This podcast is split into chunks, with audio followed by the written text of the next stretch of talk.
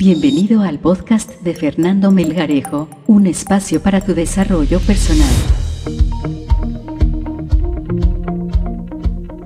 Hey, qué gusto saludarlos, qué gusto estar estrenando con ustedes este podcast de desarrollo humano. Hoy vamos a ver cinco preguntas poderosas que nos motivarán a superarnos cuando llega un nuevo año. Y es que justamente hoy iniciamos este podcast con el pie derecho porque también estamos iniciando un 2019 y de verdad aprovecho para decirles de todo corazón y desearles, sobre todo, desearles de todo corazón que sea un próspero 2019.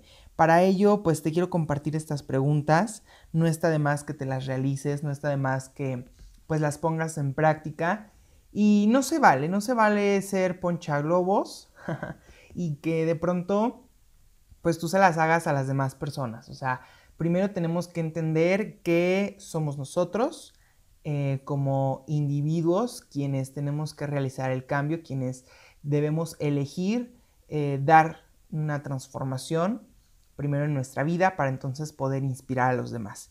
Eh, fíjate, a casi todos nos pasa lo mismo con los propósitos de año nuevo. Fijamos cuáles van a ser nuestras metas, intentamos mantenerlos, pero ya por ahí como en marzo, este, como por ahí en mayo, julio, ¿no? Ya a mitad de año, ya se nos olvida, o sea, ya ni nos acordamos de ellos. Seguro te pasa. Y entonces, pues bueno, la razón por la que no cumplimos con nuestros propósitos es que cuando los establecemos, es decir, cuando decidimos perder peso, ir al gimnasio, ahorrar dinero, em, conseguir ese ascenso, ahora sí, te prometo, ahora sí me caso, ¿no? O sea, nos ponemos como objetivos, pues de pronto muy ambiciosos, pero nos falta un requisito esencial dentro de todo compromiso ambicioso. Es fácil decir, en 2019 voy a leerme un libro a la semana o, por ejemplo, voy a ir al gimnasio tres veces por semana. Pero cuando la realidad nos pega y nos pega duro en la cara, es cuando nos damos cuenta que falta ese ingrediente. Es lo que justamente hará que o hace que no cumplamos con todo eso que nos proponemos ese ingrediente que falta en los propósitos de Año Nuevo, de casi todas las personas estoy seguro, es la respuesta a la siguiente pregunta. ¿Por qué? Si nos paráramos a preguntar por qué estos propósitos de Año Nuevo son importantes para nuestra vida, nos daríamos cuenta que casi todos eh, vivimos en el mismo lugar, del lugar donde un padre crítico le dice a su hijo rebelde, deberías mantener tu habitación limpia, deberías sacar mejor nota, eh, deberías de escoger mejor eh, tus amistades, deberías, deberías. Y entonces estamos eh, inmersos y condicionados a palabras, a frases que nos limitan, que limitan nuestras habilidades, pero sobre todo deterioran nuestra capacidad y nuestro desarrollo humano. Los propósitos se convierten en una obligación porque deberíamos de ir al gimnasio, porque deberíamos de hacer la dieta, porque deberíamos cada año pues aspirar a algo mejor. Fíjate, los propósitos vienen de un lugar llamado debería. Y eso es cuando escribimos una lista de propósitos para el año, es como si estuviéramos eh, bajo un regaño por nuestros errores y nos dijeran, hazlo mejor, eh, puedes hacer eh, mejor tal cosa. Y, esa vocecita interna, ese regañón interno que tenemos, de pronto sale y nos está como diciendo todos nuestros errores. O sea, lejos de, proponernos metas y objetivos poderosos que nos hagan felices, que de pronto nos motiven por, por el hecho de, de ser un objetivo, pareciera que nos están regañando por el, por el hecho de no haberlo cumplido el año pasado o en los eh, años anteriores. Cuando hacemos nuestra lista de propósitos, eh, es como si alguien más grande y más poderoso que nosotros nos dijera lo que tenemos que hacer, porque pues tenemos este condicionamiento de papá, tenemos este condicionamiento de mamá.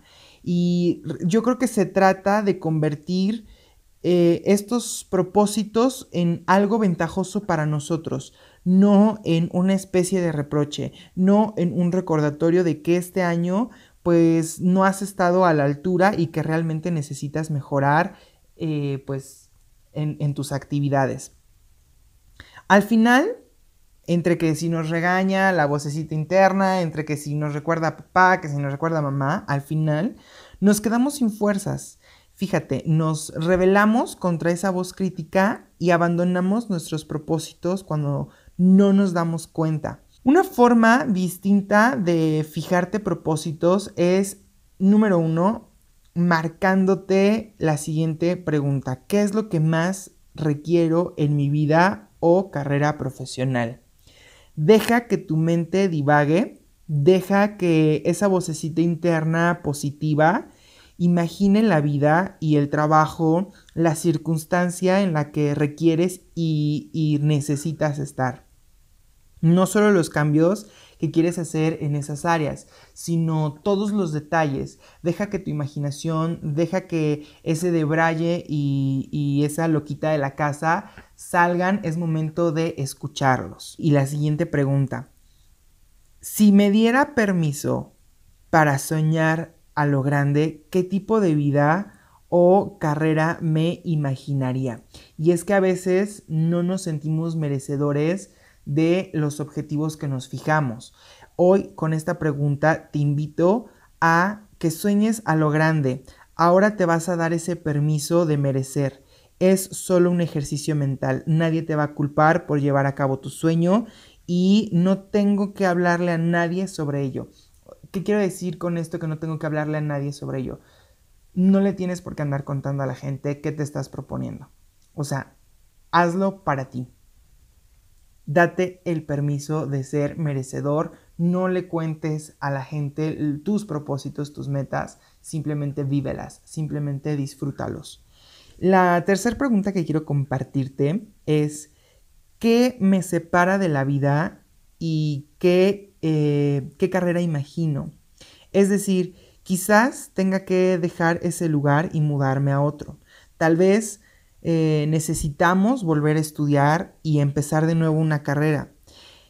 Estos objetivos parecieran enormes y de pronto pueden desmotivarnos porque pues oye, ya tengo la licenciatura en medicina y un posgrado en ortopedia y volver a empezar de nuevo, sí, pero vas a empezar de nuevo con algo que realmente te hace feliz, con algo que no te va a separar, a eso me refiero, con la pregunta ¿qué me separa de la vida y qué carrera me imagino? Es decir, qué circunstancias, qué acciones, qué eventos, incluso qué lugares me están separando y me están alejando de la felicidad y de mi meta, de mi desarrollo personal, de eso que anhelo, de esa felicidad.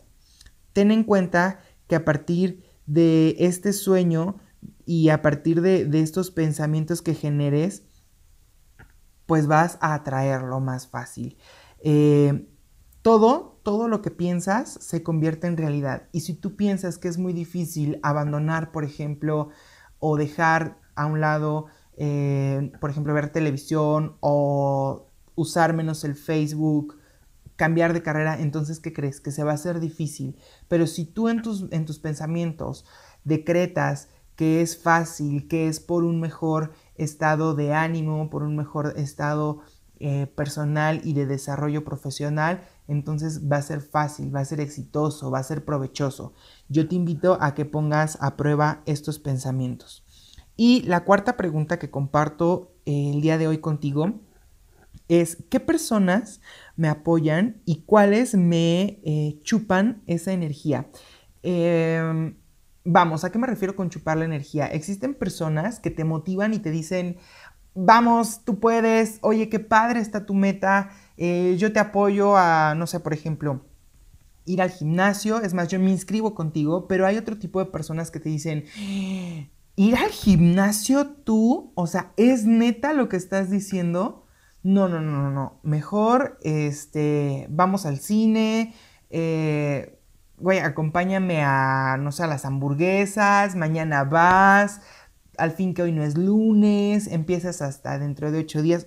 Son ese tipo de personas las que nos absorben la energía, es decir, la, el nivel de motivación que, que tenemos para realizar nuestra o para llegar más rápido a nuestra meta. Por eso es que anterior te decía, no compartas tu meta. No es necesario, no es requisito que a la gente eh, más cercana incluso que, te rodea, pues les estés contando qué es lo que vas a hacer. Al contrario, guárdatelo para ti y cuando lo tengas hecho, entonces sí ya se los externas. Cuando ellos mismos vean los resultados que estás teniendo, les puedes compartir, ah, ¿qué crees? Sí me veo más delgada porque esa era una de mis metas de año nuevo. ¿Cuál es la tuya? Y boom, con esa pregunta como dirían por ahí, les das cachetada con guante blanco. Por último, la quinta pregunta, no menos importante, al contrario, poderosa, es ¿cómo puedo valorarme por el duro trabajo que hago a diario? Fíjate, yo a esta pregunta le cambiaría duro trabajo por esfuerzo. Es decir, quedaría de la siguiente manera. ¿Cómo puedo valorarme por el esfuerzo que hago a diario?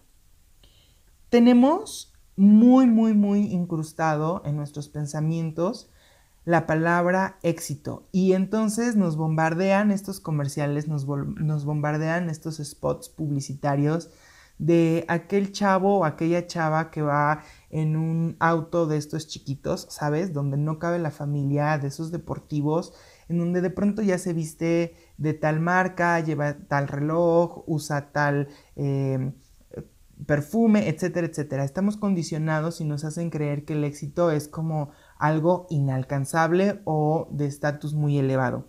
Pero realmente, para llegar al éxito, es clave e indispensable que seas feliz en el proceso, que disfrutes ese proceso. Y para disfrutarlo, requieres saber cómo te vas a valorar, por ese precio, por ese trabajo, por ese esfuerzo que estás haciendo diario.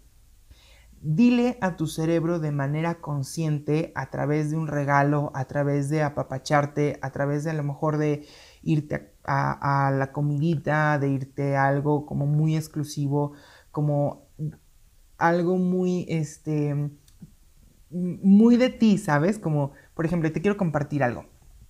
Cuando yo acabo de dar un entrenamiento, cuando yo acabo de dar algún taller, yo me reconozco, yo valoro ese esfuerzo que hice.